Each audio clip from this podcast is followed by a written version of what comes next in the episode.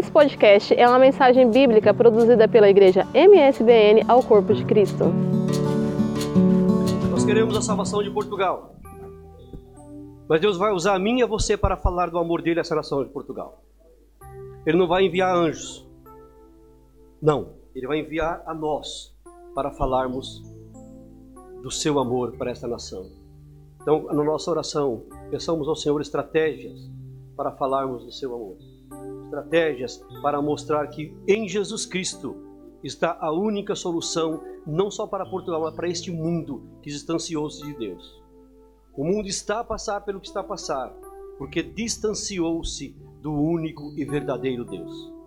Então somos nós que temos a incumbência de fazer com que Deus seja reconhecido e conhecido. Aliás, Jesus Cristo fala em João capítulo 17, e versículo 3: A vida eterna é esta, que te conheçam a ti só, como único Deus vivo e verdadeiro, e a Jesus Cristo a quem enviaste. Então a salvação é conhecer a Jesus, conhecer a Deus. Amém, queridos? Nós vamos é, meditar um pouco na palavra do Senhor. Eu estava a pensar na, na, esses dias quando o Vitor não trouxe a palavra e ele disse que nós, nós não temos nada de novo para apresentar. E de fato é assim. Eu estava a pensar quando Pedro escreve na segunda carta, no capítulo 3, é, versículos 1 e 2, ele fala assim: Olha, amados, esta é a segunda carta que eu vos escrevo. E o motivo dessas duas cartas, olha para aqui, ambas eu quero despertar em vocês, com exortação, o vosso ânimo sincero. Ou seja, despertar, relembrar o que você já sabe. E o versículo 2 fala assim: Olha, para que vos lembreis das coisas que primeiramente foram ditas pelos santos profetas e do mandamento do Senhor e Salvador, mediante os vossos apóstolos, sendo Pedro um deles. Então, que, se você veio à procura de uma mensagem nova, diferente, talvez você não vá encontrar. Mas o que nós temos da parte de Deus para nosso coração nesta manhã é relembrar as palavras que nos foram ditas pelos santos profetas e pelo nosso Senhor e Salvador Jesus Cristo. Isso é que vai nos dar ânimo. Sabe por quê, irmão? Nós temos que pensar o seguinte: é, é, é, é, qual a, a, saída, qual a, a porta de escape que nós temos quando os nossos planos são frustrados? Quando tudo que nós planeamos para 2020 deu errado. E aí nós entramos em 2021 e falamos assim: olha, eu não vou fazer mais plano nenhum, seja como Deus quiser. Não sei se alguém fez isso. Não é? Eu não vou tratar, tratar estra, fazer estratégia mas eu vou viver conforme Deus permite que eu viva. Porque é, é, há decepções. Há pessoas com viagens marcadas tiveram que desmarcar, casamentos marcados tiveram que desmarcar, aquisição de bens, venda de bens, viagens, tudo foi desfeito. É planeamento de abrir novas igrejas foram, foram desfeitos. E qual a válvula de escape para esse tempo tão difícil? O que que, no que, que nós nos apegamos para sobrevivermos nesse tempo?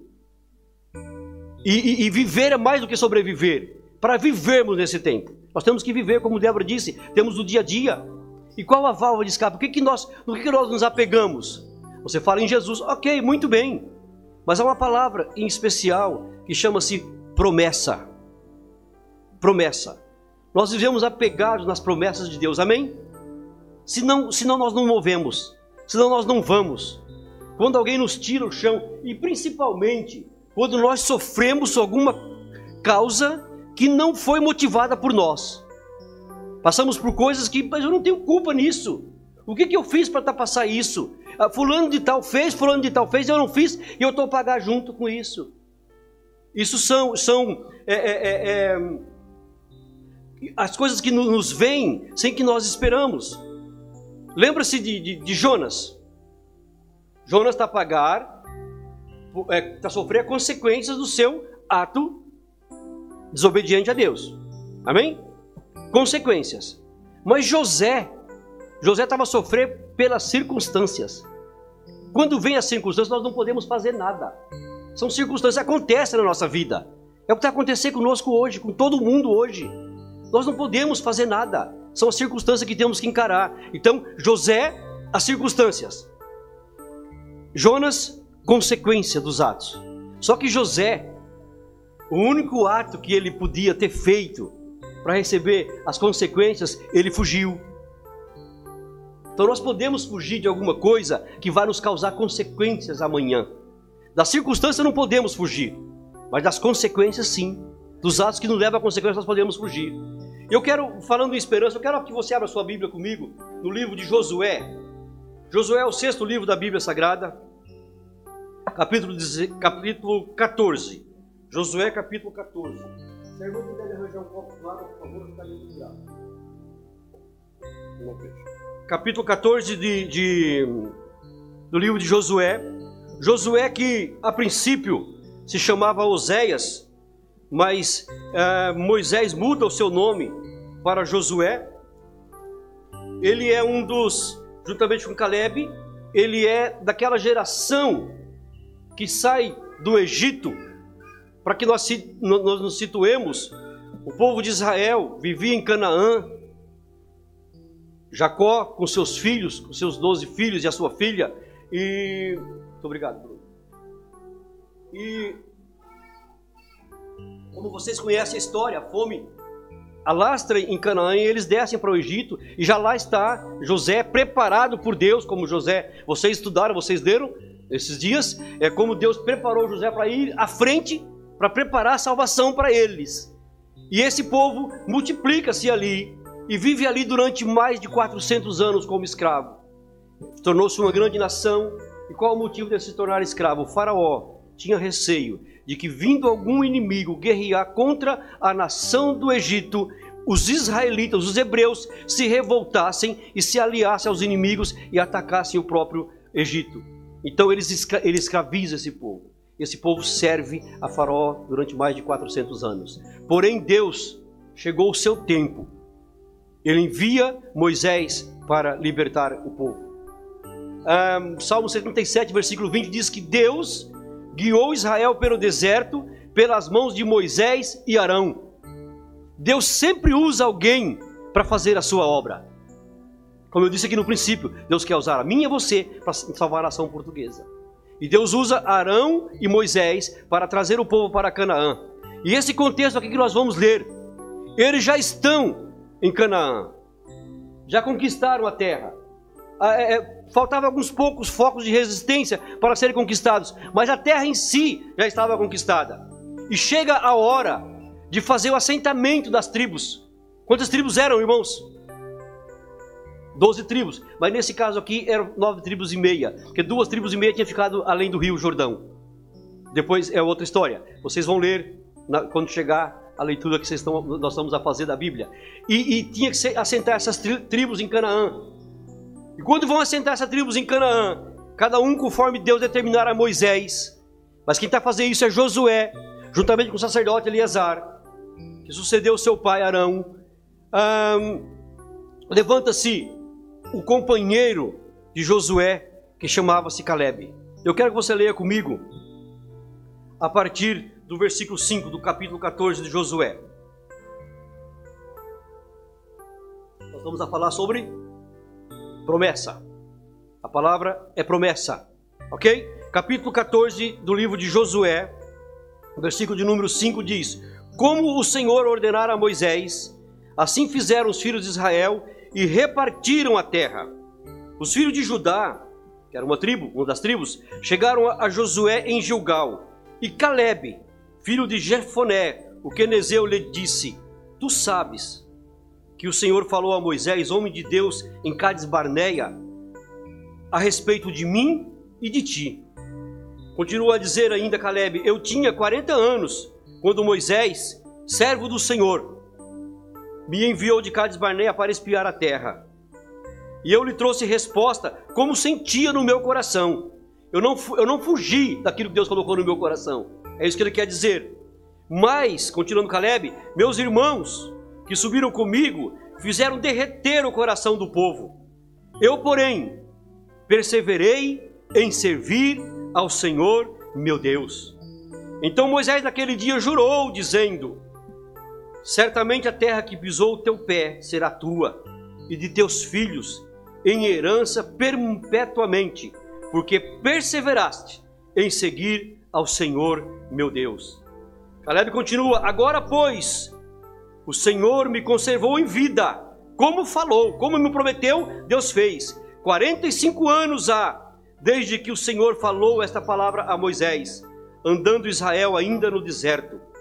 Já agora tenho 85 anos de idade. Ainda estou tão forte como no dia em que Moisés me enviou. Qual era a minha força então? Tal ainda é agora, para a guerra, para sair e para entrar. Aí Caleb continua a dizer agora: dá-me este monte de que o Senhor falou naquele dia. Naquele dia, tu ouviste que os Enaquins estavam ali, bem como cidades grandes e fortes. Porventura o Senhor estará comigo para os expulsar, como prometeu. Então Josué o abençoou e deu a Caleb, filho de Jefoné, Hebron em herança.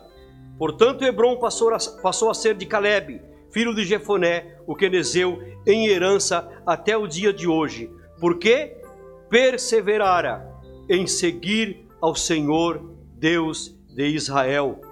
Outrora o nome de Hebron era Kiriat Arba, porque Arba era o nome, era o maior homem entre os Enaquins. Então a terra repousou da guerra.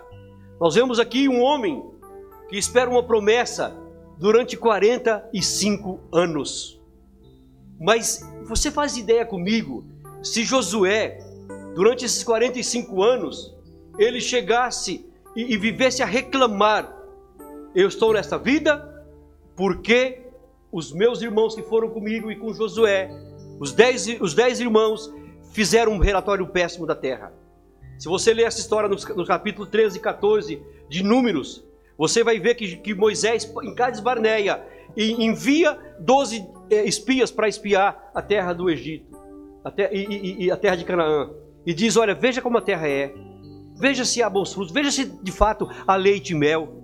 Veja se a terra é boa, é produtiva ou não. Veja se as cidades são muradas ou não. Veja se as cidades são fortificadas ou não. Veja os habitantes da terra como é que são. Faça um, faça um relatório disso para mim. E depois de 40 dias, os 12 espias voltam para é, é, Cades Barneia. E porém, os 10 primeiro entram dando o relatório. Realmente a terra é boa. A terra tem leite mel com fartura. Já dava vontade de possuir, não é? Porém, mas, contudo, há lá gigantes. A terra é fortificada. Nós não podemos conquistar a terra. Irmãos, quantas vezes eu e você ouvimos para que prosseguir? Desde que nós conhecemos, a, a vida é a mesma coisa.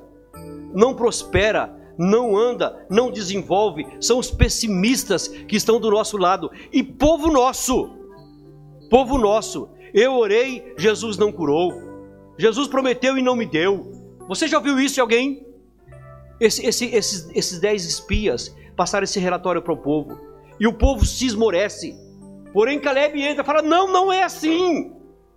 Não é assim. Nós vamos conquistar porque o Senhor está conosco. Nós vamos possuir a terra. Lá há gigantes assim, mas esse povo nós vamos fazer dele como fazemos com pão. Nós vamos desmiuçar porque o Senhor está conosco. Promessa de Deus. Ele não ficou 45 anos a murmurar, a reclamar. Não. E ele tava, ele andou andou no deserto 45 anos não porque ele deu um relatório ruim Lembra que nós falamos aqui? Às vezes você está sofrendo por uma consequência de uma coisa que você não provocou. Não provocou. Mas Deus nessa manhã quer nos despertar para fixarmos os nossos, nossos olhos na promessa do Senhor. Que as promessas do Senhor não falham, não mudam. Não mudam. Não, pode vir o que vier, o nosso Deus é o mesmo. É, é, é, é Paulo escrevendo no Timóteo fala assim: olha, em Deus não há mudança, nem sombra de variação. Sabe o que é a nossa sombra varia de acordo com o sol, mas em Deus não há. Aleluia! Ele é fiel, ele é o mesmo. Ontem, hoje e eternamente. Não muda. Então, é, é, Caleb se apega a isso.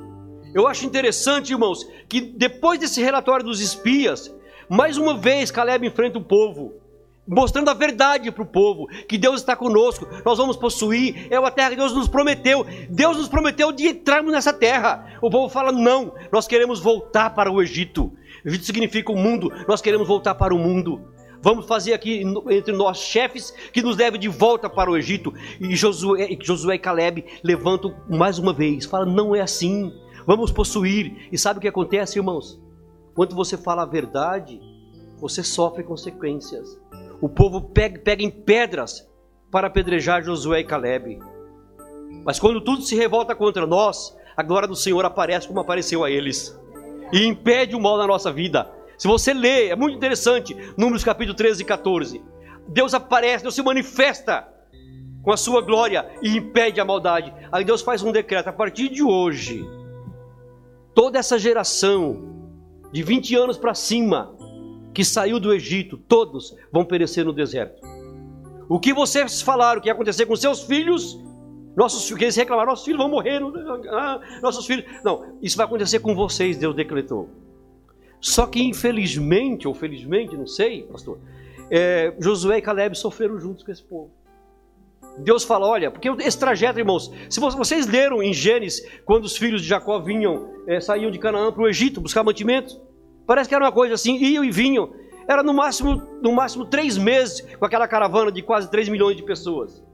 Mas Deus fala assim: a partir de hoje, vocês vão vaguear no deserto durante 40 anos.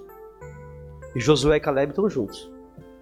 Deus tinha que exterminar aquela geração que não acreditou nas suas promessas e levantar uma nova geração. Veja bem, uma, uma nova geração que a maioria não tinha visto os milagres que a geração passada viram.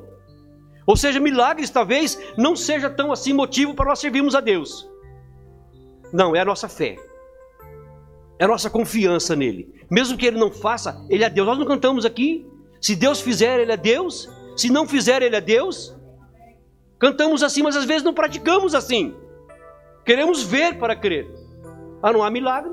Não há milagres. E Josué e Caleb, peregrino também, durante 40 anos com aquele povo no deserto.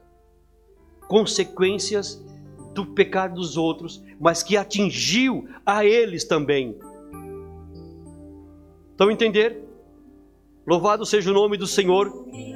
Deus quer nos dar estratégia, irmãos, para vencermos essas fases difíceis que nós atravessamos.